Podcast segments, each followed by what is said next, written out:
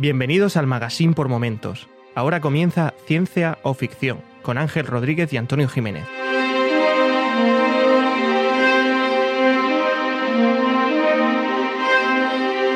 Bienvenidos a Ciencia Ficción, un podcast sobre la ciencia y la tecnología que encontramos en cine, series, películas y básicamente en cualquier plataforma. Mi nombre es Ángel y hoy vuelve a estar conmigo Antonio. ¿Qué tal, Antonio? Muy bien, Ángel, muy bien. Aquí disfrutando de la vida, el trabajo, la paternidad, los momentos no libres y todo. Todo genial, maravilloso. Me voy a llorar, ahora vengo. Eh, genial, pues ya eres como el resto de los humanos del mundo. ¿Y tú qué tal? Pues yo bien, llevo cinco días sin trabajar, así que creo que mejor que tú. Cinco días sin trabajar, estarás cuidando de los críos por lo menos. Eh, no, estoy cuidando de mí mismo. Y estarás limpiando por lo menos. Sí, sí, hoy nos pega un tute de limpieza, pero bueno, con podcast de fondo, así que, así que bueno, por esa parte, eh, ya que no voy al trabajo y no voy en coche ni vuelvo, pues el rato que estoy limpiando estoy escuchando podcast. Qué sufrimiento el tuyo, Ángel. Me, me, me apenas. Pues sí, la gente tiene sus días de vacaciones eh, y mira, los míos han tocado ahora, preparándome para lo que viene de aquí a enero, que, que va a ser gordo. Muy bien, pues vale, vamos, ¿de qué vamos a hablar hoy, Ángel? Eh, pues vamos a empezar con las reseñas, que la gente nos ha hecho caso y se ha apiadado un poquito de nosotros. Vamos a leerlas. Muy bien. A mí me encanta, por destacar, el nombre del primero. El primero es un nombre bastante bien, bastante bonito. Se llama Rupenetrator. ¿A qué se referirá con lo de Penetrator? Yo he estado pensándome toda la tarde que se referirá con lo de Ru. Ah, yo, yo con lo de Penetrator pensaba que se refería a lo de la película de Armagedón, que penetra en el fondo para intentar partir el meteorito. Pues sí, algo así creo que es. Debe de ser. La verdad es que si es alguien que conocemos no lo sé, ¿eh? este nick no lo había escuchado nunca. Eh, nos da cinco estrellas y nos dice muy entretenido, las explicaciones son muy fáciles de entender. Bueno, depende del podcast, la verdad, muchas gracias, este es alguien de nivel. Y nos dice totalmente recomendable. Muchas gracias. Esta ha sido en Apple Podcast y bueno, viene a colación de lo que dijimos. Se ve que este señor o señora sea O supongo que señor. Dígame, se- Supongo que- señora o señore. o señores. Supongo que se ha, se ha creído que, que nuestro, el pan de nuestros hijos venía por las estrellas y entonces nos ha, nos ha puesto cinco. Así que muchas gracias. Gracias por la intención. Tenemos otro que es, eh, el usuario es iPad Julia, Julia P. O sea que el iPad de Julia, de mutu propio, ha decidido ponernos una reseña. Pues sí, eso parece. Tienes un iPad muy rebelde, eh, Julia. Nos dice, también os he descubierto hace poco e igualmente he, he escuchado en poco tiempo todos los podcasts anteriores con gran satisfacción, muy entretenido, con un lenguaje sencillo, cercano y con ganas de seguir escuchando vuestras noticias, comentarios y críticas de las series, películas, etc. Seguir así y muchos ánimos para manteneros a este nivel, a ese buen nivel. Una estrella nos da. ¿Es cierto? Sí, Qué contradictorio, ¿no? parece que sí. iPad Julia, iPad Julia. ¿Tienes algún fallo de programación? te agradecemos muchísimo el comentario, pero aquí lo bueno son cinco estrellas. Si es lo que consideras que cinco estrellas es lo bueno, eh, edita el pod, edita el, el comentario y pon, bueno, pon el mismo comentario, dándonos cinco estrellas y ya redondo. Yo creo que deberíamos hablar con Apple y, pregunta- y decirles que especifiquen que una estrella es la menor puntuación posible y cinco la mayor. Sí, ahí hay algún fallo de entendimiento, así que eso. El comentario genial, la, la estrella creo que no se corresponde con el, con el comentario. Con el programa podría ser, pero con el comentario no. Bueno, en cualquier caso, muchas gracias, Julia. Y nada, pues si, si de verdad es un error, pues cor- corrígelo, se- señor iPad. Eh, ahora pasamos a las de Evox, que tenemos eh, en el de Universo Paralelo por momentos. Tenemos eh, una, ¿quieres leerla, Antonio? Pues voy a intentar leerlo. No sé si mi capacidad dará, pero lo voy a intentar. Eh, escribe Nacho Cuevas y lo que dice: Hola Zagales, me recomendaron hace unos días vuestro podcast y me gustaría felicitaros. Lo hacéis muy ameno y divertido. Mis dieces. Eh, muchas gracias por tus dieces. Bueno, luego tenemos otra reseña, en especial Blade Runner, o sea que os, habéis venido arriba con todo, así que os lo agradecemos. Y lo escribe Un Minuto en Nueva York. Hola, gran podcast, como siempre. Un gran fan de vuestro programa aquí. Respecto a la película, una curiosidad. Es que el apartamento de Deckard es la de Ennis House, de Frank Lloyd Wright, construida en 1924, a la que añadieron la ambientación propia de la película. Saludos. Pues oye, una buena aclaración, que a Ángel se le escapó. Pues sí, sí. Eso es. No, si, si lo supe en algún momento, no me acordaba. Y bueno, al final es lo mismo. La aclaración está muy chula. Si buscáis en internet la, ese, la Ennis House, veréis que bueno, es exactamente la, eh, la decoración y la, y la arquitectura que aparece en la película, eh, que está genial.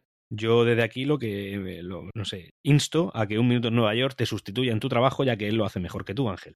Eh, estoy de acuerdo. Eh, Y tercera reseña, en este caso es en el mismo capítulo, especial, especial Blade Runner, y lo hace Miguel Ángel Pérez. Hola, muy bueno este capítulo, bien tratado, ya que es una peli que la amas como es nuestro caso, o que no te gusta nada. Muy bien, chicos, brillante capítulo. Me, me han faltado comas, me han faltado comas, pero oye, muchas gracias, Miguel Ángel. Pues sí, muchas gracias. Y yo creo que ahí, pues eso, yo hice la parte de alguien que le gusta, tú que no. Y bueno, es la población civil también le pasa eso. No hay medias tintas con esta película. Y parece que eso también ha gustado. Muchas gracias por todos los comentarios. Y nada, os instamos a que nos dejéis más para en este capítulo y, y en el que queráis y seguiremos leyéndolos. Muy bien, Ángel. Y vamos a pasar a la siguiente sección, ¿no? Que hemos visto o leído recientemente. Pues vamos allá y hoy voy a hacer eh, un, un Antonio. Y es que voy a hablar de algo que no es ciencia o ficción. Me largo. Me largo. Y, y yo aquí estrujándome, eh, o sea, para la siguiente sección, yo estrujándome el cerebro para poner cosas estrictamente que cumplan con tus criterios y ahora vas tú, vas tú y te lo saltas. Sí, es verdad. Pido disculpas. Qué vergüenza. Aunque, aunque creo que es otro tema del que podemos hablar y por eso lo he colado aquí. Qué aunque- vergüenza, tío. A que sí, a que sí. Sí. Pues bueno, yo que... Ahora voy a poner yo una reseña, tío. Ahora la voy a poner yo. Muy bien, lo veo muy bien. Eh, quiero hablar de la serie Truth Be Told, eh, que no sé, no recuerdo cómo la se tradujo, la- se ha traducido al español, aunque se puede ser, eh, la verdad se ha dicho, aunque no es así, que no es de ciencia ficción, es de podcasting. Y es una serie que he empezado a ver, que es de Apple TV Plus, y va sobre un podcast de, crímenes. Y entonces me ha venido a la cabeza el, el podcast que tenemos de- del jefe de la cadena, de Crónica en Negro, que sería el equivalente. Es un podcast que, que muchos de vosotros conoceréis porque tiene mucha más audiencia que este, que habla de crímenes que han ocurrido eh, en nuestro país, en España, y lo hace de una manera, de una crónica muy, muy bien documentada, con audios, es una pasada. Y me ha recordado este, eh, Truth Told me ha recordado a este podcast hermano, bueno, padre se podría decir, y es una serie que a quien le gusta el podcasting, eh, yo creo que, que le va a parecer interesante ver el poder de podcast que tiene, en este caso en Estados Unidos, que muchos sabréis que allí ya tiene el peso que tiene eh, YouTube en cuanto a pues audiencia, en cuanto a monetización y demás. Y bueno, simplemente por, por dejarlo aquí caer, más que nada porque no he visto nada de ciencia ficción esta semana. Bueno, está bien, está bien. Yo, tras tu reseña, voy a suscribirme al podcast de, de Mespaznar. Un saludo. Nada, ya lo estaba, verdad- ya, ya lo estaba, ya lo estaba. Ya estaba, ¿no? Sí, sí. Y, en esto no es, y esto no es un podcast también.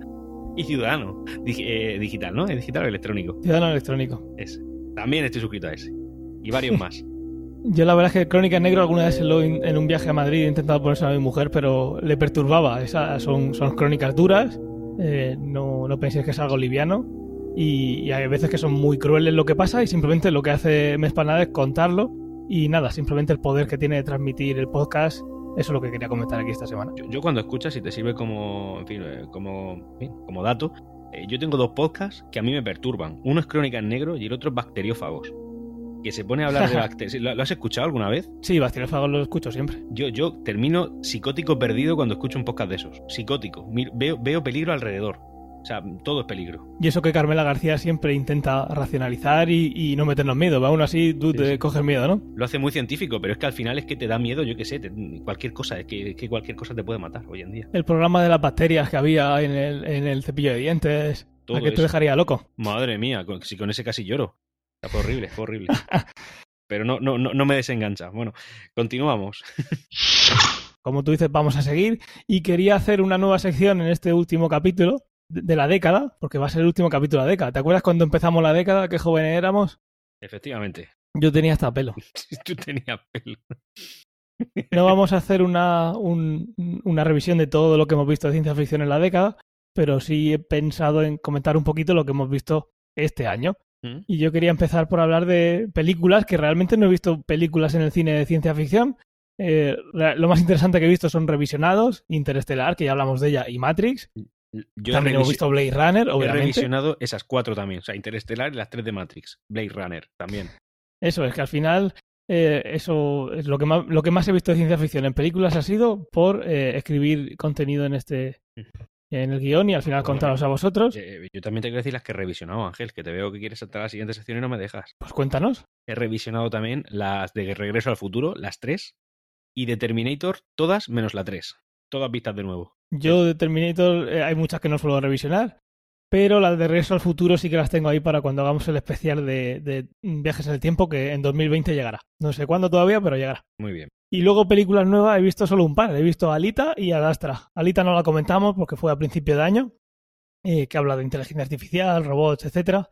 Y Adastra sí la comentamos, que es una que, que nos recomendamos aquí, no nos gustó. de todas las películas se puede sacar algo bueno, pero bueno, si, si podéis verla cuando la tengamos en algún servicio de streaming y no gastaros el dinero, pues es lo que recomendamos al final en aquel día. ¿Tú de nuevas este año qué has visto? No, yo de nuevas prácticamente nada, porque además, esto a lo mejor da para otro podcast, pero tengo una vendetta personal contra el cine, en general, la industria del cine.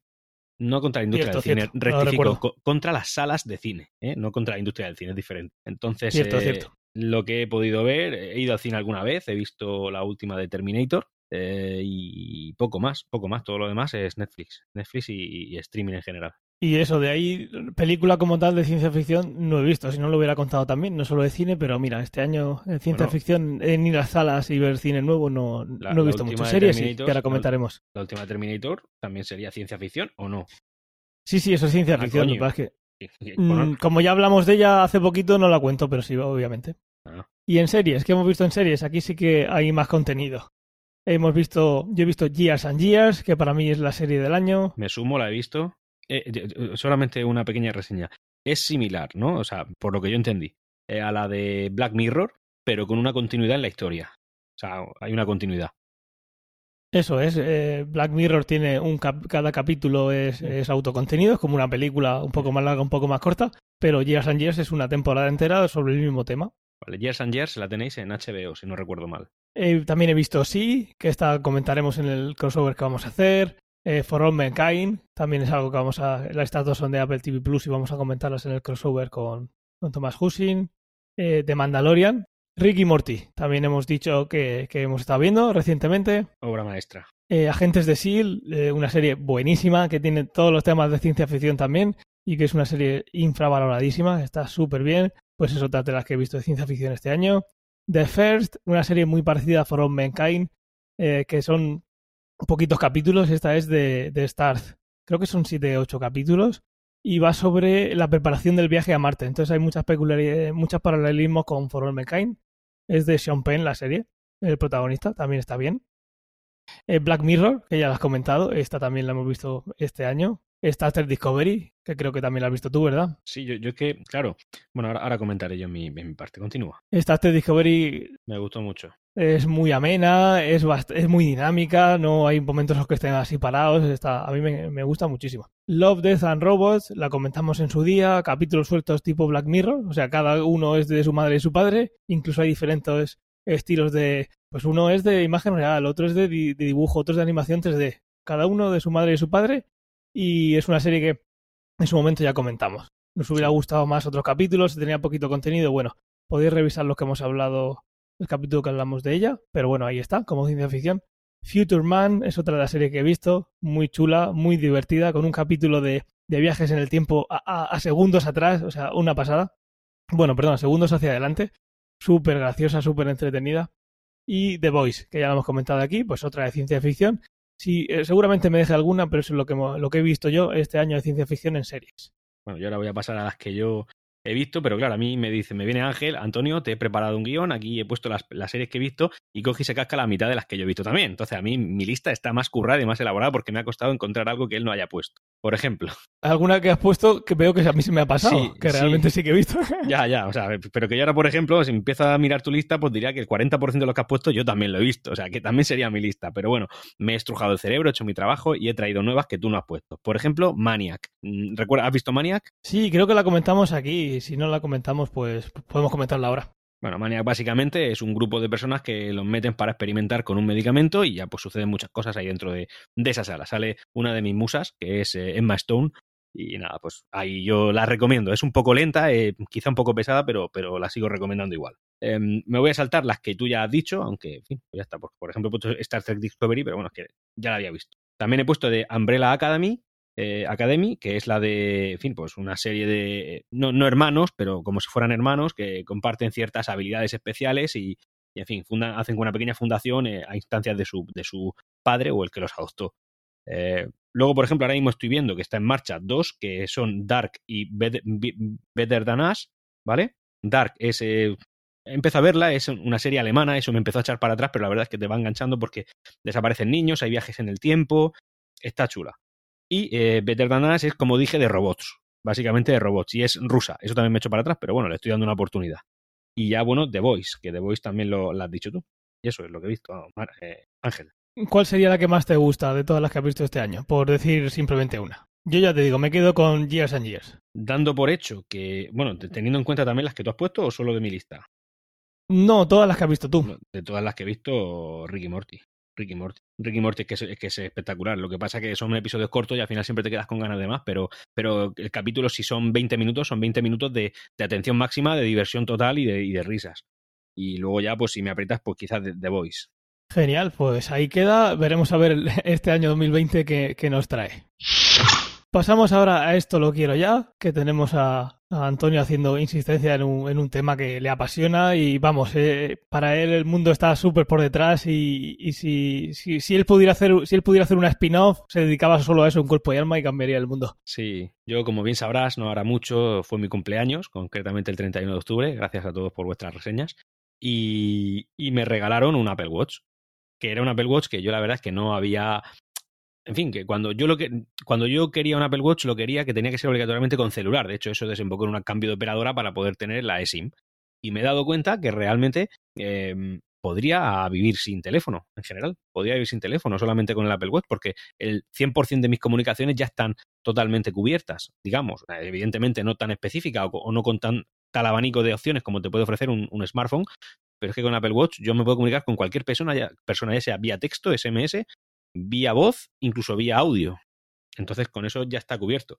Insisto en ello también porque puedo escuchar música, puedo escuchar eh, podcast, no, no, estoy vendiendo ningún producto, me parece que es genial. Eh, me mide todo. Eh, no, no sé si me estoy explicando. Lo que estoy pidiendo es una independencia de los wearables. Sí que es verdad que este Apple Watch es suficientemente independiente por el tema de tener su propia conexión, pero bueno, digamos que le, aún falta un, un, recorrido en esto. A mí me gustaría algún día, como hay otro podcast, que creo que lo puedo decir, ¿no, Ángel? Loop Infinito. Por supuesto, faltaría más. Eh, bueno, un podcast que os recomiendo, un daily, en el que se habla mucho de tecnología y muchas veces Javier Lacorte, que es el que lo hace, insiste en el tema de, de, de la independencia del Apple Watch, porque, por ejemplo, al final todo esto lo resume Apple. Apple ha sido el rey en todo esto y el pionero. Básicamente lo que tienes es un ordenador que ha ido delegando funciones en un aparato más pequeño que viene a ser el iPhone y un iPhone que empieza a delegar muchas más operaciones en otro aparato más pequeño todavía y más portable como lo es el Apple Watch. Al final todo va a desembocar en eso. Yo no sé si recuerdas, Ángel, hace mucho tiempo que me compré mi primer Android Wear, que era un LG Watch, uno muy antiguo cuadrado, y te dije, este es el futuro. Me acuerdo, me acuerdo. No sé si recuerdas que te dije, este es el futuro, y te estoy hablando del año 2000, no sé, 15, 14, por ahí iría. Bueno, pues eh, ha habido un tiempo en el que yo he estado ausente de este mundo de los wearables, pero cuando viendo con el Apple Watch me ha vuelto a renacer esto. Sé que lo dije en esto, lo quiero ya, pero yo lo que quiero es un wearable totalmente independiente. Yo aquí solo puedo decir una palabra. Amén. Gracias, tío. Me he quedado sorprendido. Yo, por ejemplo, eh, sabiendo ya la independencia que tiene, hay cosas que yo sé que por hardware, incluso por software, mi Apple Watch podría hacerlo independientemente del teléfono. Por ejemplo, yo, como bien sabéis, tengo otro podcast que es de deportes, Orbita Grana, en el que me gusta escuchar los, resultados deportivos pues, de algunos equipos. Hay aplicaciones que, se limitan a mandarte notificaciones. Pero claro, ¿cuándo llegan esas notificaciones al, al reloj? Pues cuando previamente han llegado al iPhone. ¿Pero es necesario realmente eso? No, si la aplicación estuviera bien programada, no haría falta que el reloj reflejase lo que te dice el, el, teléfono. O sea que puede delegar esa función también. Eso es, sí, seguramente hoy en día no lo haga por problemas de pues, comunicación, protocolos o simplemente de batería, pero está claro que la tendencia es hacia, hacia eso y yo estoy deseando que llegue ese momento porque será otro salto hacia adelante, pienso yo. Pues yo no tengo nada que lo quiera ya, últimamente estoy poco deseoso, así que voy a pasar a esto no lo quiero nunca. Eso se llama haterismo, directamente a lo malo. Directamente a lo malo. Yo no tengo sueños, lo que tengo es, son cosas que no quiero que pasen. Destrucción en el mundo. Yo lo que quiero traer aquí, y obviamente sé que es por algo de estética y queda muy chulo, pero por si acaso a alguien se le ocurre la, la gran idea de hacerlo, yo lo que no quiero es son eh, prismáticos, telescopios, miras telescópicas analógicas, como se ven en Mandalorian o se ven en, en todo el universo de Star Wars, cuando haces cuando se ponen a mirar con uno primático se ven como interferencias analógicas, ¿verdad? Sí. Eso queda muy chulo, pero yo creo que no hay necesidad ninguna de que eh, algo óptico, que puedes ver una imagen perfecta, que tiene infinitos fotogramas por segundo. No, bueno, infinitos no son porque eh, alguien me vendría con la, con, la, con la fotónica en el punto de vista cuántico y diría que no, no puede ser que son cuantos y que no es infinito. Pero bueno, ¿me entendéis? Estoy de acuerdo, estoy de acuerdo. Pues vamos a pasar ya al tema principal, eh, que todavía no sé a fecha de ahora mismo qué título voy a poner, pero de momento vamos a llamarlo videojuegos del, fu del futuro y ya veremos cómo queda. Bueno, vosotros ya lo sabréis antes que, que nosotros, eh, la relatividad y los viajes en el tiempo. cómo se llama al final de este podcast. Según salga la cosa, le llamaremos. Ya sabéis cómo, cómo solemos hacerlo. La riñonera mágica. La riñonera mágica. Te voy a regalar una. Bueno, voy a pedirle a, a Papá Sí. Noel que te traiga una riñonera. Pero eso es una trampa. Si tú me regalas una riñonera y yo me la pongo, ergo tú me pegas. Así que no mola. Colin, ¿cómo se nota que tienes estudios? Sí. Gracias, papá. Bueno, vamos a contar un poquito la historia de los videojuegos. No, vamos a pasar por encima, pues ponernos un poco en el marco. Siempre me- no encuentro una definición muy exacta de videojuegos. Lo que pasa es que creo que sí todo el mundo eh, piensa hoy en día que un videojuego es algo que implique que hay una pantalla por delante, ¿no? ¿Te acu- eh, mm, ¿Piensas tú en algún caso que, en algún contraejemplo que se me pueda estar escapando a mí? Si no una pantalla, sí algo que refleje una imagen. O también hay videojuegos que solamente se basan en sonidos, ¿no? Pero bueno, sí, en general una imagen tiene que haber. Sí que es verdad que este, este algo que implique pantallas puede ser muy, muy mal por mi parte, por nuestra parte, bueno, por mi parte que he escrito el guion, porque puede haber personas con problemas de, de- con discapacidad visual, invidentes, que un videojuego no lo consideren así, hay otra forma de interactuar, pero bueno, vamos a dejarlo ahí, ¿no? Que es algo digital. El primer videojuego que he visto yo que más o menos están de acuerdo que fuera el primero eh, fue en 1947, eh, específicamente eh, con la invención de las pantallas de tubos catódicos, las que hablamos en Blade Runner en el episodio anterior. Era un simulador de misiles inspirado en los radares que se usan en la que se usaron en la Segunda Guerra Mundial. Estos radares que se ve pues un, palito dando vueltas y cuando pasa por un sitio pues sale ahí el punto. Lo que usaba era circuitos analógicos, obviamente, para controlar ese haz de luz, o sea, ese haz del tubo de rayos catódicos, ese haz de electrones a la posición de y el posición de, del punto en la pantalla. De manera que eso ya tenías un videojuego, como lo acabamos de, de, de definir. Esto, pues, eh, la manera de controlarlo eran con circuitos analógicos, como os he dicho, pues eran con potenciómetros, era como el Pong, por ejemplo. Para jugar al Pong, tú tenías una rueda, que en un circuito lo que estaba haciendo es un cambio de potencial, y realmente tú lo que estabas viendo es ese cambio de, con ese sistema, ya te digo, totalmente analógico. eh, estabas moviendo el palito para que no se te colara la bola. Esa es la forma de interactuar con los videojuegos al principio, todo analógico. Obviamente no había nada digital. Tenemos a Atari, obviamente. Atari tenía ya lo que es un joystick. Esa es nuestra forma de interactuar con ellos. Luego llegaron los recreativos. Los recreativos que parecían que iba a ser el futuro, pero no vieron venir lo que vino después, que era llevarse a casa toda la tecnología. Cantidad de monedas que dejo yo ahí. Yo no, yo eso era un... ¿Cómo, cómo se dice? Eh, cuando alguien está mirando a hacer algo eh, íntimo, algo... Boyeur. Eh, era un voyeur de eso. Yo veía como la gente se lo pasaba bien entre ellos. Era un boyeur de esos. Ah, ya, tiene voyeur. título, ya, ya tiene título para el podcast. Pues sí. Boyeur por momentos. No, bueno, podría ser. Igual algo más... Voyeur, eh, voyeur, eh, digital o voyeur eh, Es que recreativo. Algo así, pero sí, sí. Está bien. Yo veía a dos personas pasárselo bien tocando palanquitas mientras que se gastaban el dinero y mis padres, y algunas lo he dicho, eh, de forma bastante eh, racional decían no, no te damos ni un duro para eso. Pues podrían haberte dado algo. A mí me lo dosificaban mucho y con 20 duros tenía que eran cuatro partidas porque eran a 25 pesetas, me daba para toda la tarde. Es decir, que la optimización del dinero era brutal y con eso aprendí a gestionar mi, mi capital. Eso es verdad, eso es verdad. Te, te, te ha dado enseñanzas en la vida que yo no tengo. Yo ahora soy el director de podcast, pero no tengo un duro. Correcto. Bueno, pues como he dicho antes, al final los recreativos en aquella época no sé lo que pensaría la, gente que creaba esas máquinas, pero yo imagino que dio un vuelco bastante grande cuando la, cuando la consola, cuando el ocio de ese tipo volvió a las casas, volvió a ser el control de, de del, del usuario sin tener que ir a ningún sitio a jugar con la máquina de otro. De esa manera, pues ya tenemos hoy en día lo que todo el mundo sabe, teclados y ratón para los más, los más hardcore. Antiguamente era solo teclado. Al principio era solo El ratón vino, vino después para poder controlar un poquito el entorno en 3D. Eso es, al principio era todo, bueno, incluso, bueno, principio, principio, cuando te llegaba un Commodore, ¿cómo, ¿cómo cargabas el juego? Había muchas veces que el juego te venía escrito y tenías tú que picar el código y luego darle a reproducir. Eso es, es verdad. Con MS2. Ay, Madre mía, la de comandos que aprendí yo ahí. Y en Basic directamente te ponían todas las líneas de código. ¡Hala! Escríbase su juego. Hoy en día tenemos el teclado y ratón para los más gamers, tenemos mandos, eh, luego un poquito después vino Nintendo y sus sensores intentando darle una vuelta de turca a esto. Bueno, Nintendo Eh, también muchos fue- televisores se han roto, Nintendo también fue, que creo que no lo has eh, puesto al menos en el guion, eh, también precursora del tema de las pantallas táctiles con su Nintendo DS. Que hasta entonces no había llegado. También, eso es, también. Incluso había cosas muy chulas, y muy tontas, pero muy chulas, de cuan- que había algún juego en el Legend of Zelda que para hacer algo tenías que cerrar la pantalla de arriba contra la de abajo, si no, no pasaba. O para Nintendo, que también te, te podías soplar. No sé si recuerdas que para empujar un barquito con una vela tenías que soplar en el micrófono. Incluyó las cámaras, que eso también es una forma de jugar.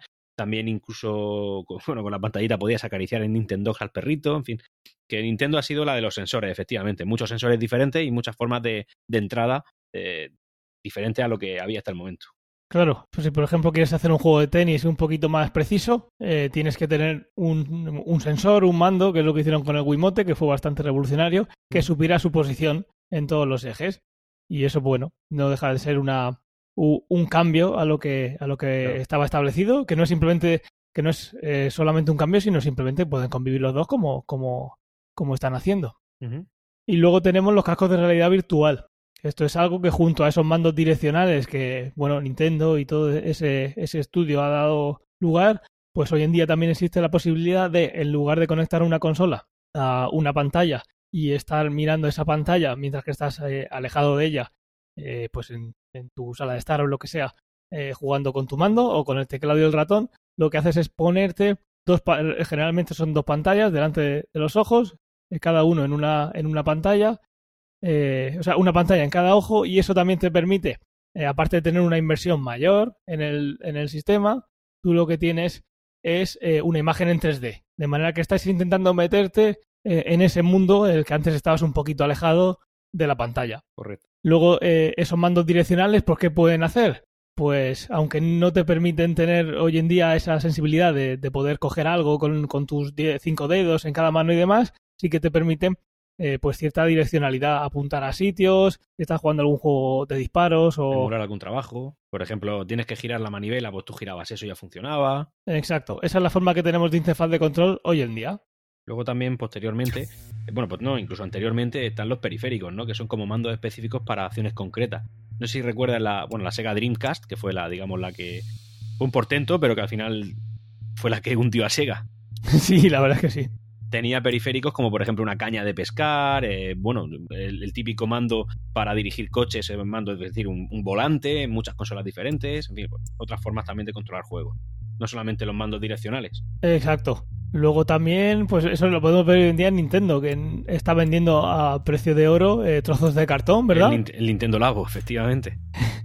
que pues eso, te permite hacer una caña de pescar, me he acordado por lo que has dicho en ese momento, te permite hacer un montón de cosas que son muy interesantes y creativas para los niños, pero a un precio que me parece desorbitado. Pero bueno, estas cosas ya son, eh, como dice Ricky Fernández, no es eh, que sea caro, sino que tienes pocas monedas. La- y la gente compra cartón a precio de, de metal, ¿eh? Ya, ya, sí, sí. ni, ni el acero. Exactamente. Ahora, ¿qué tienen en común todas estas cosas que hemos estado hablando eh, hoy en día? Es que se da por hecho eh, que tenemos un dispositivo en casa o en aquel momento eh, en el bar eh, donde se ejecuta el software, ¿verdad? Pero esto ha cambiado. Es lo que acaba de salir, que, le ha dado una vuelta de turca a esto y puede hacernos ver un poquito en el futuro. Correcto. El software, bueno, antes de todo esto ha evolucionado. Porque, en fin, software hay de muchos tipos, pero antes había soporte físico, ahora empiezan a ser juegos virtuales y ese es el camino que va a lo que al final vamos a ir. Exacto. Queríamos comentar un poquito algo que ha salido ahora, pero no en sí eh, la plataforma, sino el concepto. Eh, todos estaréis pensando en Stadia, que es un servicio de Google que ha salido hace poquito, que te permite jugar en la nube y no de manera que eh, no es que tú tengas un dispositivo y ese juego se lo baje y ya lo tengas en local, sino que tú lo que tienes es una pantalla de visualización de datos. Estás reproduciendo un streaming de, de vídeo, ya sea en un ordenador, en un teléfono móvil, en lo que sea, hasta en un reloj si, si lo hicieran. Que realmente lo que es es una ventana al ordenador de otra persona, lo que siempre llamamos nube es ordenador de otro, en el que realmente se está ejecutando ese juego. Yo, por ejemplo, para un, digamos, de- para, para definirlo de una manera un poco más mundana, sería equiparable a, típico que se va a decir Netflix, pero voy a introducir una particularidad que no, yo creo que al menos no he oído hasta ahora. Eh, no sé si conoces el Game Pass de Xbox, que es el que llaman el Netflix de los videojuegos. ¿Te suena? Claro. El Game Pass es un sistema por el cual tú puedes descargarte un juego, es decir, coger un juego de la nube, meterlo en tu hardware en casa y ejecutarlo de manera digital, porque no tienes un soporte físico, pero ejecutarlo en casa con el aparato que tú aportas, con el hardware que tú aportas. La gente le llama eso el Netflix de los videojuegos, pero, pero técnicamente no es así, porque realmente ellos te han servido la película y tú te la estás reproduciendo en casa. Digamos que es como si Netflix te manda el archivo entero y tú ya te lo reproduces con tus propios medios. Stadia así sería literalmente como el Netflix, porque eh, digamos que tú cuando reproduces algo en streaming realmente tú no estás ejecutando el vídeo, sino que te lo están mandando a ti la imagen. Eh, ¿Me estoy explicando bien o...? Sí, sí, te estás explicando y es un momento bueno para decir que la gente deje de llamar el Netflix de todo a todo, porque ha llegado el momento que la panadería del barrio es el Netflix de, las panaderías. Vale, lo, dejo de hacer, pero déjame llamarle Netflix de esto esta día. Bueno, y como digo, entonces eh, lo que esto sería es una forma de que tú no lo ejecutes, tú solo recibes la imagen, envías órdenes, recibes, recibes imágenes, no hay nada que se procese dentro de las cuatro paredes de tu habitación, de tu domicilio. Eso es, lo que está introduciendo Stadia es el concepto de jugar eh, con el ordenador de otra persona. Eh, ¿Y esto por qué se puede hacer hoy en día? Bueno, se puede hacer hoy en día porque Google eh, se, ha, empeñado en hacerlo. Porque si miramos los datos que nos dice Google que necesitamos para jugar, es posible que pensemos, ¿y por qué esto no, no, está hecho hace tiempo? Bueno, pues estas cosas requieren su tiempo, pero como detalle, para que veamos de qué estamos hablando, es que Google dice, y esto lo cogió literalmente, eh, textualmente de, su página web, la experiencia depende de la calidad de la conexión, obviamente. Para jugar a juegos, eh, para jugar en HD se recomienda una conexión de 10 megabits por segundo. Simétricos. Para jugar 4K se recomienda una conexión de al menos 35 megabits por segundo. Bueno, pues son datos bastante modestos, que no hay que tener un gigabit ni tener la, tarifa más eh, alta que están dando hoy en día los proveedores en el año 2019 o casi 2020. Y bueno, no es solo eso lo que hay detrás de, de Stadia, sino hay un montón de, cosas más que obviamente ni sabemos y aunque supiéramos no íbamos a dar estos ton, pero realmente también hay un procesado ahí igual que, que cuando estás viendo Netflix. Netflix, una de las cosas más buenas que tiene es el algoritmo que tienen de compresión, que hacen que no estás dándote cuenta, el ojo no se da cuenta y quien diga lo contrario miente, en los videojuegos es distinto, así están jugando en local, pero bueno, el caso es que pierdes un 1% por exagerar de calidad, pero el, tamaño del archivo es muchísimo menor. Pues bueno, este tipo de compresiones también tienen que desarrollarse para dar lugar esta, a este 4K 35 megabits por segundo, que si te a hacer las cuentas da la cosa muy justa y luego hay un montón de metadatos por detrás y está eh, eh, los datos del input y del output cuando mandamos, o sea que son datos muy básicos, como veis. 10 megabits por segundo es algo que tenemos hace mucho tiempo, pero eh, esto lleva mucho más detrás para, dar lugar a, esto que, estamos viendo ahora. De hecho, por ejemplo, uno de los problemas que más se le achacaban antes de conocer el servicio, porque ahora parece que se está probando y que el resultado es bastante bueno, es que es el lagueo, o sea, el, lag, el, tiempo de respuesta entre una acción y una reacción, que eso es lo que al final parecía que iba a ser más eh, polémico. Parece que eso ha, salido bastante bien, es decir, que parece que eh, Google así lo. Google ha hecho lo que ha prometido. Pero parece que hay un par de trucos, por ejemplo, que estuve leyendo el otro día, que además quiero traer aquí al programa gran programa Ciencia o Ficción. El mando, por ejemplo, no se conecta directamente al aparato que sería el reproductor del vídeo en tu televisión, que sería un Chromecast Ultra, ¿vale? Sino que el mando se conecta directamente por Wi-Fi a los servidores de Stadia. O sea que estás quitándote un intermediario, digamos. Así que de ahí el tema del lagueo lo ha hecho. Y además, hay una cosa muy importante que estuve leyendo y es que parece que Google ha desarrollado una serie de algoritmos que predicen tu movimiento. Y además lo hace con bastante exactitud. Y que luego, si por lo que sea no es ese movimiento, lo descarta, pero que ahí está quitando también tiempo de respuesta. Así que el tema del lag parece que lo han solventado bastante bien.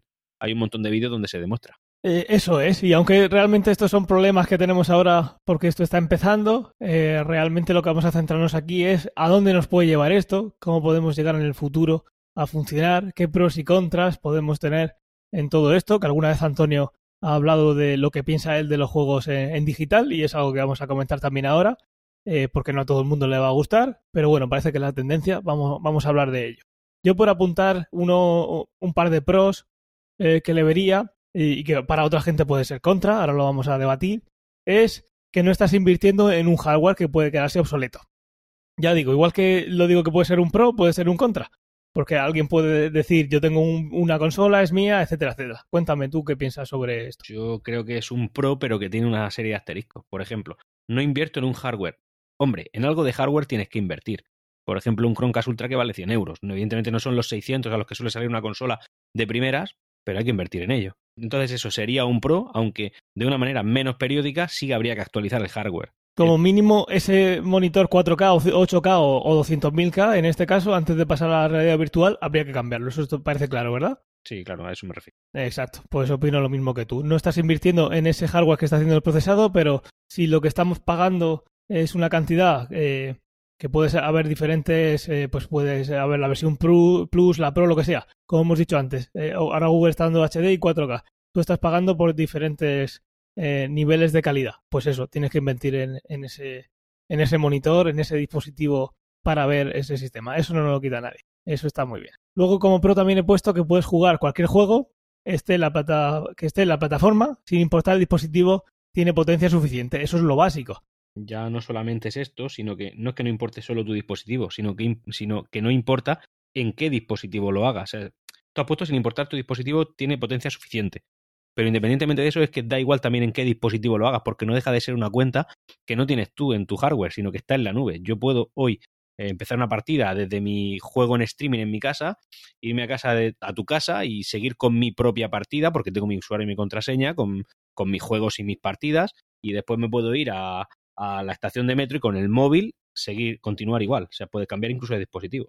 Eso es, no es un dispositivo, es una, una visualización hacia Internet. Mientras que tengamos esa conexión, tengamos nuestra cuenta, eh, tiene esa ventaja. No tienes que andar con ello por ahí, puedes empezar y continuar. Eso es otro pro. Técnicamente no habrían descargas que hacer porque ya está descargado. Eh, contras, aquí he puesto unos tres contras, aquí seguramente venga mm, más el debate, aunque bueno, si más adelante se nos ocurre algún pro, aunque vamos a saltar ya al siguiente, pues bueno, volvemos. Como contras he puesto que no tienes en propiedad los juegos. Bueno, eh, igual que Netflix, igual que en Amazon Prime, sí que parece que la industria está llevando por ahí, pero es normal, es lógico que hay mucha gente que o no quiera pasar por el aro o le vaya a costar pasar por el aro y porque llega un momento que no le quede otra. Pero es verdad, tú no tienes en propiedad los juegos. Entonces, el mercado de segunda mano, ahora mismo como está la cosa, complicado. Y luego está lo de compartir. Yo no puedo eh, tener un juego, pasármelo, eh, compartirlo. Bueno, son cosas que hoy en día la vemos, pues son del día a día. Igual dentro de 20 años nuestros hijos dicen, pero ¿qué problema era ese? Pero hoy en día eh, llevamos mucho tiempo viviendo con eso y yo creo que son tres pegas que son muy fáciles de encontrar a la gente que las vaya a compartir con nosotros. Yo matizaría una y añadiría otra matizaría lo de compartir, porque sí que es verdad que no se puede compartir, pero tú no sabes hasta qué punto puedes iniciar un par de sesiones dentro de una misma cuenta y entonces, como se hace con otras plataformas en streaming actuales, compartir tu cuenta. Pero claro, eso no lo sabemos. Entiendo que cualquier compañía lo va a intentar evitar, pero no siempre lo va a poder conseguir, como no lo consigue, por ejemplo, Spotify o no lo consigue Netflix. Eso lo matizaría un poco, aunque técnicamente no se podría. Hoy, hoy en día no se puede compartir, pero es lo que tú dices. Mañana nos dicen, mira, pues tenemos un servicio de compartir y se acabó, ya está. Eh, en Steam, que es una plataforma de videojuegos que lleva toda la vida ahí, no permite compartir. Yo tengo 1089 juegos en, en, Steam y no puedo compartirlos. Pero eso es que es software de un día a otro, eh, como dice Antonio, podría cambiar. No lo sabemos. Así que por esa parte, hoy no podríamos, pero en el futuro yo estoy segurísimo de que sí. Vale, esa es la que metizaría y luego añadiría otra. Y es que a ver, se entiende que con este sistema estás saltándote un montón de intermediarios. Y sí que es verdad que no es un contra tecnológico, pero al final eh, esto se tiene que ver repercutido en una de estas dos acciones. Una, o que los juegos sean más baratos, o dos, que no se pierdan puestos de trabajo. No sé si me estoy explicando. Ahora mismo te estás, cargando, un, te estás cargando un intermediario y al cargarte a un intermediario, mm, en teoría, como hay menos gastos, bueno, el tema social del paro y tal, todo eso está ahí también, pero bueno, si te estás quitando un intermediario, en teoría los costes de producción o de hacerte llegar a ti han bajado. Por tanto, se, debería, se debería de ver repercutido en el precio que tú pagas a la hora de comprar un juego. Pero realmente eso no está pasando. Te estás, estás pagando lo mismo por un juego en digital o un juego en este caso en streaming. Eso a, efectos prácticos, porque al final esto va de economía, va de dinero y, y estas empresas lo que quieren es maximizar su beneficio. Al intentar maximizarlo, lo que hacen es mantenerte el precio, pese a que han reducido costes. No lo repercuten en el precio final, no lo están haciendo y no lo van a hacer eso darlo por hecho. Así que yo esto lo incluiría como otro contra. Sí, podría ser un contra y además eh, yo no lo he escuchado decir de todas las empresas, pero Nintendo sí lo dijo claramente. Yo te voy a vender el juego eh, en la eShop eh, digital al mismo precio que si lo compras en una tienda física para evitar que los compres todos aquí y no en la tienda física. Para evitar esa competencia, no, no puedes competir directamente. Y eso es una política que en el futuro puede, puede cambiar o no, pero bueno, yo lo he hablado contigo y creo que en esto disentimos un poco, pero al final no deja de ser una estrategia para cobrarte lo mismo por algo que le ha costado menos hacerte llegar. Así que la ganancia es mayor, no deja de ser una economía de, en fin, capitalismo puro y duro. Esa es una forma de verlo y la otra es, imagínate que voy a ir a la mitad. ¿Quién iba a comprar esa tienda? ¿Eso podría decir que es una competencia Sí, pero- desleal? No, pues, pero pues seguramente no. Pero al intentar, al ser competencia, entonces ya las tiendas tienen que buscarte la- las castañas y en el libre mercado tienen que intentar adaptarse y al final se adaptarían de una forma u otra, a lo mejor tendrían que mm, no echar a tanta gente como al final va a pasar. En fin, habría forma de... El, mercado se autorregula y en este caso mm, simplemente no estás dando la oportunidad de autorregularlo. Simplemente te estás cargando al mediador, de- al intermediario y al público en general le ofrece el mismo producto al mismo precio pero sin soporte físico. Yo realmente es que soy de, la opinión de que eh, estas cosas, al no ser que sean tu competencia más absoluta y vayan a, a de cuello contigo, y eso no es verdad porque te, están, te han estado vendiendo los juegos, es algo que hay que dejar que el mercado se, se adapte. Y yo pienso que es lo que están haciendo. Llegará un momento en que en esa tienda, en lugar de venderte un juego físico, te van a vender eh, un mando. Por ejemplo, un mando que no te puedo vender de manera física porque es algo. de manera digital porque es algo físico. Entonces, obviamente, eso requiere un tiempo de adaptación que si fuera totalmente tu competencia el que te está vendiendo los videojuegos ahora, pues se haría. Pero como realmente son un punto de venta para dar a conocer tu producto, no creo que vayan a ser nunca tan agresivos. Pero yo pienso que al final va a terminar así. Va a ser, yo te vendo el juego en digital, porque yo la verdad es que no quiero tener cajas absurdas en mi casa, pero eso ya es cosa mía. Y si quiero comprarme un mando, el mando no lo voy a comprar digital. El mando tengo que ir a un sitio a comprarlo. Entonces, pues eso. Como no son competencia directa, sino que son más o menos amigos, Pero es que esas, ti- esas tiendas ya venden mando, además de hardware, además de juegos. Simplemente le estás quitando parte de su producto. Van a tener que empezar a vender otras cosas. Yo que sé, pan, harina. Toma, aquí tienes un mando de Stadia y un saco de harina, por ejemplo. Porque realmente el tema del videojuego, que si hoy en día hay un, estocaje de 50 referencias diferentes en una tienda de esas, las estás reduciendo a 3. Pero no, pero no estás dando una alternativa. Microsoft, Sony, Nintendo podrían decidir de un día para otro, oye, adaptaros o mañana estáis en la calle, o pueden tener un tiempo en el que convivan las dos cosas para que esas eh, vayan maximizando esos beneficios por otro sitio, mientras que lo otro va yendo todo a digital. Yo imagino que es por eso, porque simplemente eh, fa- flaco favor se harían si ellos mismos pisaran a esas empresas que le están vendiendo su producto. Veremos cómo transcurre esto. Veremos y lo veremos bastante, bastante pronto. Ahora, lo que creemos nosotros que va a llegar en el futuro, hasta donde llega nuestra visión, donde llega la de las películas, es la realidad virtual. Realidad virtual a lo bestia. Si queremos meternos dentro de un juego, yo creo que lo mejor es meterse dentro del juego. Para ello hay una película que a mí no me gustó nada porque me había leído el libro, pero tiene sus cosillas y vamos a hablar de ella, que es Ready Player One. Ready Player One es como Second Life, que Second Life es una, eh, una plataforma antiquísima ya, que es eh, pues eso, un mundo virtual en el que te metes y estás, hablas con gente, interactúas con gente, pero estás viendo a través de un monitor. Pues Ready Player One es un mundo virtual eh, que es como Second Life, pero a lo bestia. Facebook tiene un, un proceso de beta ahora mismo, que es eh, Horizon, en el que quieren meternos a ese Second Life, a ese Ready Player One, con sus óculos. Si Facebook e- es la única opción de que yo entre a eso, yo no entraré a eso. Es No será la única. personal. Exactamente. Sí, Espero que no, porque si no estoy fuera. Intentará que cuando entres, pues venderte cosas y cosas y, y todo eso, pero no va a ser la única. Simplemente he puesto esta porque ella es la que tiene Oculus, aparte de Microsoft que está tirando su, su gafas de realidad virtual, están tirando por la rama eh, empresarial. Así para el público en general que esté intentando eh, vender las gafas es Oculus, que por desgracia, desde mi punto de vista, la compró Facebook. Yo, si me quieren vender algo, eh, me parece lícito, me parece bien, pero si me lo quiere vender Facebook, no lo compro. Si me lo quiere vender como me lo hace Amazon o como me lo hace incluso Google, vale. Facebook no. Ahí queda en la, en la crítica eh, quincenal de, de Antonio Facebook. la que tengo cada 15 días contra Facebook, ¿no? sí. Me siento la obligación moral de reiterarlo para abrir, abrir los ojos a nuestros oyentes. Bueno, pues Ready Player One, para que no lo haya visto, es un mundo en el que tú puedes ir eh, pues con tus amigos a pasártelo bien, puedes ir a la escuela. En Ready Player One la, eh, hay, digamos, una... No es una democratización de- del estudio, pero bueno, imaginar un mundo en el que, aunque vivas en una chabola eh, lejísimos de la ciudad, puedes ir eh, de forma virtual a, a un colegio, a un instituto, a una universidad.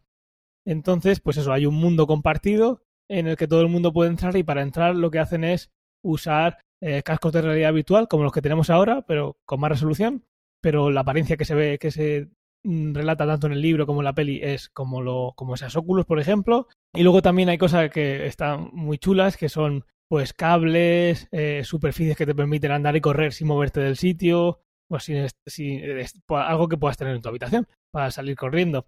También guantes para poder interactuar, de manera que tú estás como metiéndote eh, en ese mundo. ¿Tú la película la viste?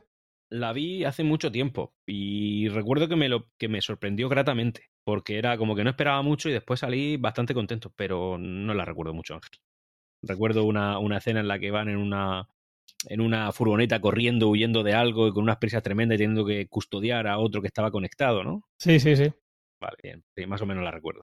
Pues eh, si nosotros quisiésemos hoy en día meternos ahí, ¿qué necesitaríamos? Pues bueno, una gafa de realidad virtual, hoy en día las estamos viendo, cada vez van a ser mejor, cada vez van a permitir eh, una visión mejor, más prolongada, eh, más natural, todo eso ya lo estamos viendo porque podemos palparlo hoy en día. Luego tenemos lo que hemos dicho, hemos dicho mandos que son capaces de, como ha dicho Antonio, pues hacer un gesto con la muñeca y estás en ese mundo virtual girando una cerradura para abrirla, lo que no tenemos todavía, aunque sí en, en, laboratorio y en fases de experimentación sí que se ve y, salen las noticias, son guantes que permitan tocar eh, los objetos como si, como si los tuviéramos en la mano. Eso no solo eh, requiere eh, un guante que permita. Estás pensando en sexo. pues no, pero ahora ya que lo has dicho. Estás pensando en sexo, sé que lo estás haciendo. Yo lo estoy haciendo. tú lo estás haciendo, ya lo sé, ya lo sé. Pues sí, vale, venga, vamos a pensar en sexo. Un guante en la mano derecha, de la izquierda no hace falta que me lo vendan. Soy diestro. No solo necesitaríamos tener un guante que permita saber la posición en 3D de nuestra mano y nuestros dedos, sino que aquí viene la parte interesante, la parte difícil y la parte que queda muchísimo por avanzar, que es cuando yo cojo algo en ese mundo virtual, estoy teniendo la sensación de cogerla. Y del peso. Y del peso. El peso es todavía más complicado, por ahora que lo dices. Pero es eso, yo estoy apretando algo, yo tengo que tener una sensación de que no puedo cerrar la mano, tengo que tener, pues eso, vamos a pensar que son unos guantes, tienes que tener una tecnología que hoy en día no vemos, pero eso haría que, eh, que avanzara todo hacia adelante un montón. Claro. De todas formas, con el tema de los dispositivos, yo creo que hay uno que está inventado que funciona mejor y de una manera más efectiva. A ver, sorpréndeme. Pues una cuchilla de 20 centímetros en el cuello, ¿no? A lo Matrix. Ya, sí, ese es el... Eh, con eso está hecho. Eso es lo que iba a decir yo al final, pero bueno, ya, ya has avanzado ya, pues ya está. Vale, pues ya está. No lo has puesto en el guion, no lo has puesto. Ah, sí lo has puesto. Sí lo he puesto, ¿has visto? Un saludo. Pobrecillo.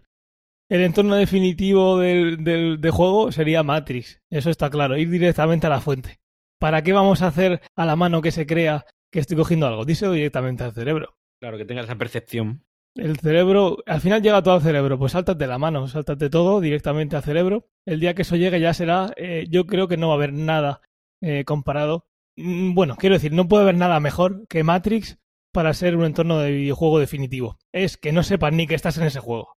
Es que el día, el día que llegue eso será Matrix, de verdad. O sea, será Matrix. La gente no saldrá. Seguramente se venda así como videojuego y luego la gente la usará para, para otras cosas. Pero la manera de que nos lo vayan a vender va a ser, mira que viene este videojuego. Vuelves a pensar en sexo.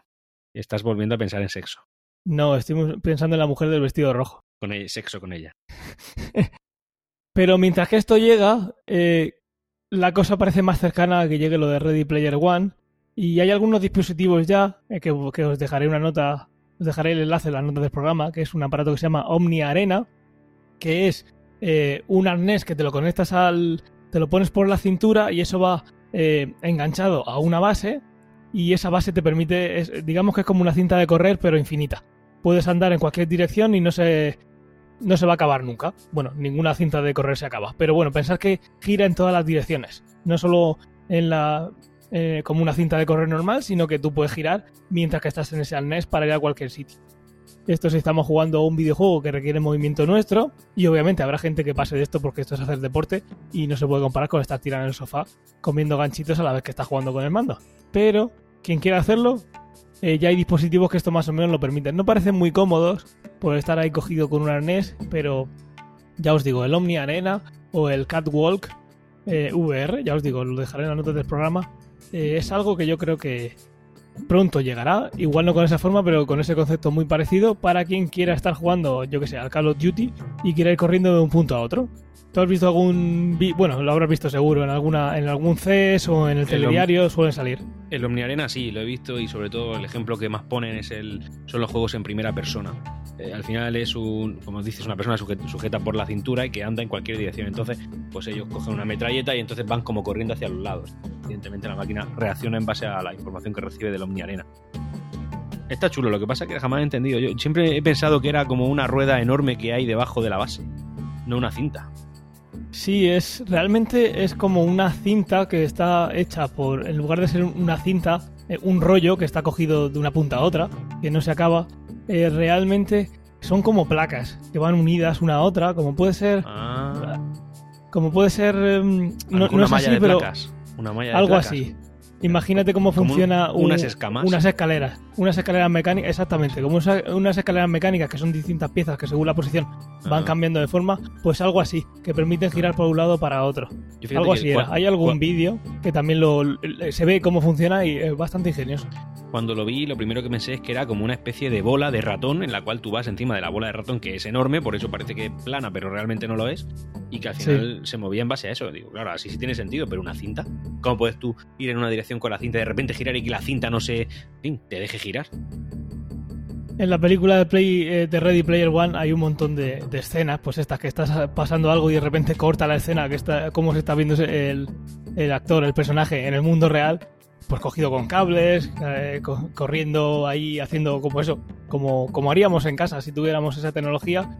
Y es bastante cómico y así lo reflejan en la película.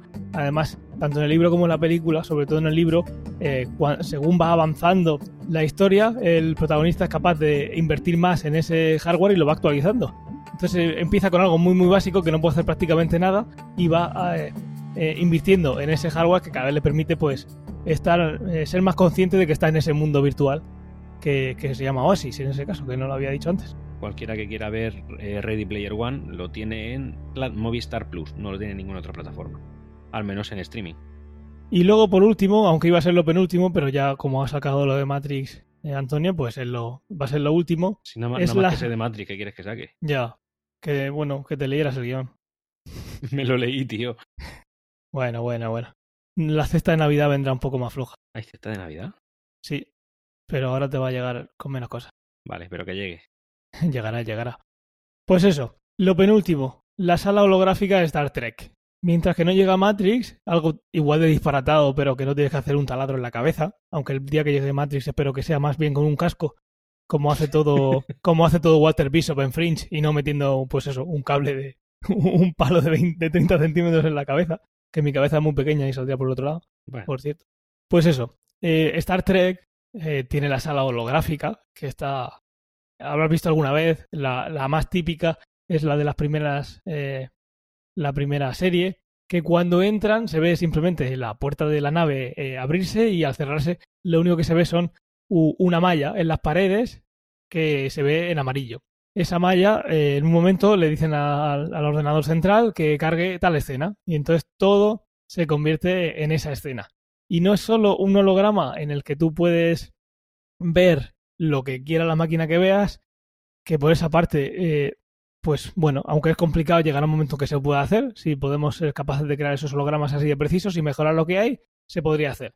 La cosa es que obviamente todo lo que crea esa sala eh, se puede interactuar con ello. Puedes crear una escena típica de Star Trek que es, eh, eh, mm, yo qué sé, eh, practicar una, un arte de lucha, pues con un samurái. Entonces aparece el samurái y puedes luchar con él, pero ahí no hay ningún samurái.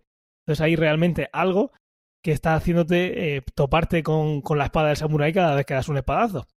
Me parece mucho más de ciencia ficción que llegar a hacer lo de Matrix, porque tenemos la potencia del cerebro para crear esa simulación, que un holograma sea capaz de- de interactuar con él y de tocarlo. Pero mira, yo creo que tener que llegar una cosa antes que otra, aunque sea de forma visual y no puedas interactuar tanto como eso, quizás se puede combinar eh, la sala holográfica de Star Trek con unos guantes, con algo que te haga eh, tener ese, ese feedback de que estás tocando algo, estás dando golpe a algún sitio. ¿Tú has visto alguna escena de esto? ¿Recuerdas? Aunque Star Trek Discovery aparece. Yo diría que no, por eso estoy No, calladito, porque no, porque, o sea, porque sé lo que dice, porque en algún corte lo he visto, pero no nunca he profundizado tanto porque no he visto las series más allá de Star Trek Discovery. Y además, como estamos haciendo últimamente, voy a poner una imagen. Si ahora mismo cogéis y desbloqueáis el. eh, bueno, o veis la imagen que está saliendo en el del podcast, estaré poniendo esa imagen típica de, de la, de la sala holográfica para que veáis el de lo que estoy hablando. ¿Lo estarás poniendo a la vez que lo escuchan? Eh, sí, en ese capítulo, en el trozo del capítulo que estamos hablando de la sala holográfica, cambio la portada y para que ellos puedan ver eh, esa imagen, así no Pero- tienen que buscarla. ¿Lo vas a hacer en directo streaming o lo vas a dejar hecho antes? Eh, bueno, como esto es en falso directo y, y, lo tengo que luego que editar, una vez que lo publique ya estará con esa información. Correcto. Y nada, ¿algo más que quieras poner? ¿Algún apunte del futuro? ¿Cómo lo ves? ¿O incluso algo más allá de Matrix? El futuro, ¿cómo lo veo más allá de Matrix? Pues es que yo no lo voy a ver y mis hijos tampoco y mis nietos tampoco, estoy convencido. Pero esto al final, cada vez más digitalización, cada vez más cosas intangibles, eh, cada vez menos cosas en propiedad. Esto es Matrix. Esto es Matrix. Esto es Matrix, no poseeremos ni nuestro, ni nuestro entorno. Claro, ni siquiera seremos dueños de eso, no lo sabremos. De hecho, no seremos conscientes del entorno real. Será todo es más, digital. puede ser que estemos en una simulación ya. Ya lo hablamos. Bueno, puede ser, pero yo creo que va a haber una simulación dentro de esta simulación. Sí, Vamos sí. a hacer un origen dentro de Matrix. Y por eso es muy probable que estemos en una simulación ya. Por cierto, Origen, apúntatela para otro podcast. Origen, sí, esa, esa. Tendremos que llamar a algún psicólogo o algo para hablar de eso. Yo no sé si el cambio de percepción temporal tiene algún sentido.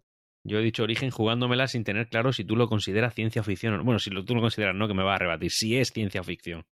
Si lo es, ¿no? No, es, es, es un drama. no te. También, también, lo es, ¿eh? También, también lo es. También, También, lo es. Y escucha, hay una cosa psicológica que no veas. Yo la he visto una vez. Cuando fui a verla la segunda vez dije, madre mía, qué pereza. O sea, pero, pero no pereza porque me aburro, sino porque es como, uff, qué redundante. Yo la he visto un montón de veces y, y me encanta. No, no, Así sí, que sí, la tendremos que traer. Por eso digo, si lo, si lo he propuesto yo. No vaya de que la idea es tuya, ¿eh? Pues nada, eh, si no tenemos nada más que hablar de, de ju- videojuegos del futuro, que yo creo que dejando Matrix como el culmen de la tecnología en cuanto a simulación de videojuegos, que yo creo que lo es, yo creo que como mucho dentro de 100, 200, los años que sea, no creo que se pueda ser más perfecto en simular un videojuego para que lo quiera, mientras que haya opción, que Matrix, que tener ese entorno definitivo que tú te metes en un videojuego, pero sí o sí, eh, siendo pues eso, quien quiera ser, puede ser que no seas ni tú mismo, que Matrix siempre tenías ese avatar de ti, pero bueno, que pudiera ser un monstruito y que tú seas, eh, pues eso, como el avatar de la película de, de, de James Cameron, que tú puedas ser incluso la persona que quieras, no como esa, pues eso, eso que ponen ahí en Matrix de que tienes que ser como tú te ves. Y yo creo que ese será el futuro definitivo. Hemos hablado de qué puede ser que pase por en medio, pero yo estoy convencido de que algo mejor que eso no va a haber. Que sea nuestro cerebro el que simule ese videojuego y podamos controlar ese entorno al, al, a lo origen, como tú has dicho, pero, pero que no sea tanto la mente la que lo hace, sino meter todo lo que queramos desde fuera. Muy bien, Ángel, estoy 100% de acuerdo contigo. Y nada, pues de nuevo dar las gracias a los oyentes por escucharnos y por dejarnos las reseñas que estáis dejándonos eh, en estas últimas semanas. Muchísimas gracias por ello. Si quieres podemos también dar lo- los métodos de contacto. Tírale. Por un lado tenemos el correo electrónico, que es, recuérdamelo Ángel, Contacto arroba cienciaoficción.com. tenemos el Twitter de Ángel, que es El mío es arroba wabensdorbad. el del También podcast. lo tenéis en las notas del episodio porque es súper raro de escribir. el del Tenemos podcast. arroba ciencia o ficción para el podcast y el tuyo, Antonio. Pues mira, hoy voy a, voy, a, voy a dar una primicia. Os voy a dar el personal. El Twitter personal. Pero soy un troll, os Alright. aviso, ¿eh? Soy, soy un troll. Es eh, L-O-R-D-ICO. ICO. Lord ICO. Ciencia ficción no se hace responsable de los comentarios que se viertan en esa cuenta. Yo mismo no me hago responsable de lo que digo en esa cuenta. También eh, dejadnos comentarios, como estás haciendo en Evox, que tiene la gracia de que puedes dejar ese comentario en ese podcast que queréis eh, comentar. Y ya que estamos, nos podéis decir qué os gustaría escuchar para el próximo año. ¿Por qué no? Lo que queráis. Y también hemos lanzado en Twitter una encuesta que os eh, pondremos abajo en las notas del programa para que votéis qué duración del episodio os gustaría más. Pues sí, aceptamos sugerencias. Y nada, un placer, Antonio. Eh, que vaya, aunque espero que nos veamos antes. En la podcastfera grabaremos antes, seguramente, pero hasta el año que viene no se publicará. Así que feliz fin de década y feliz entrada de nueva década. Además me has dado un disgusto con el tema de la noche vieja, que conste.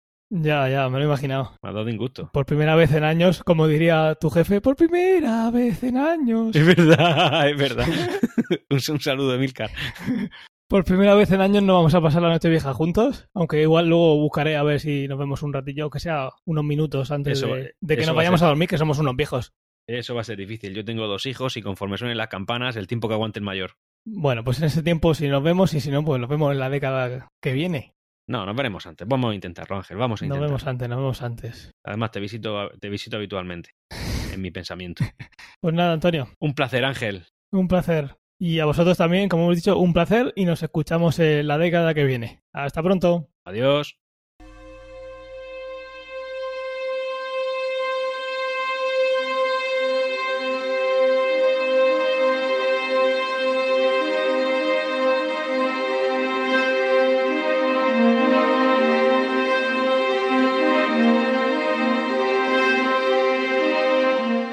Te gusta este programa y lo escuchas desde la plataforma o la aplicación de iVoox, te pedimos que le des al botón me gusta que acompaña este audio.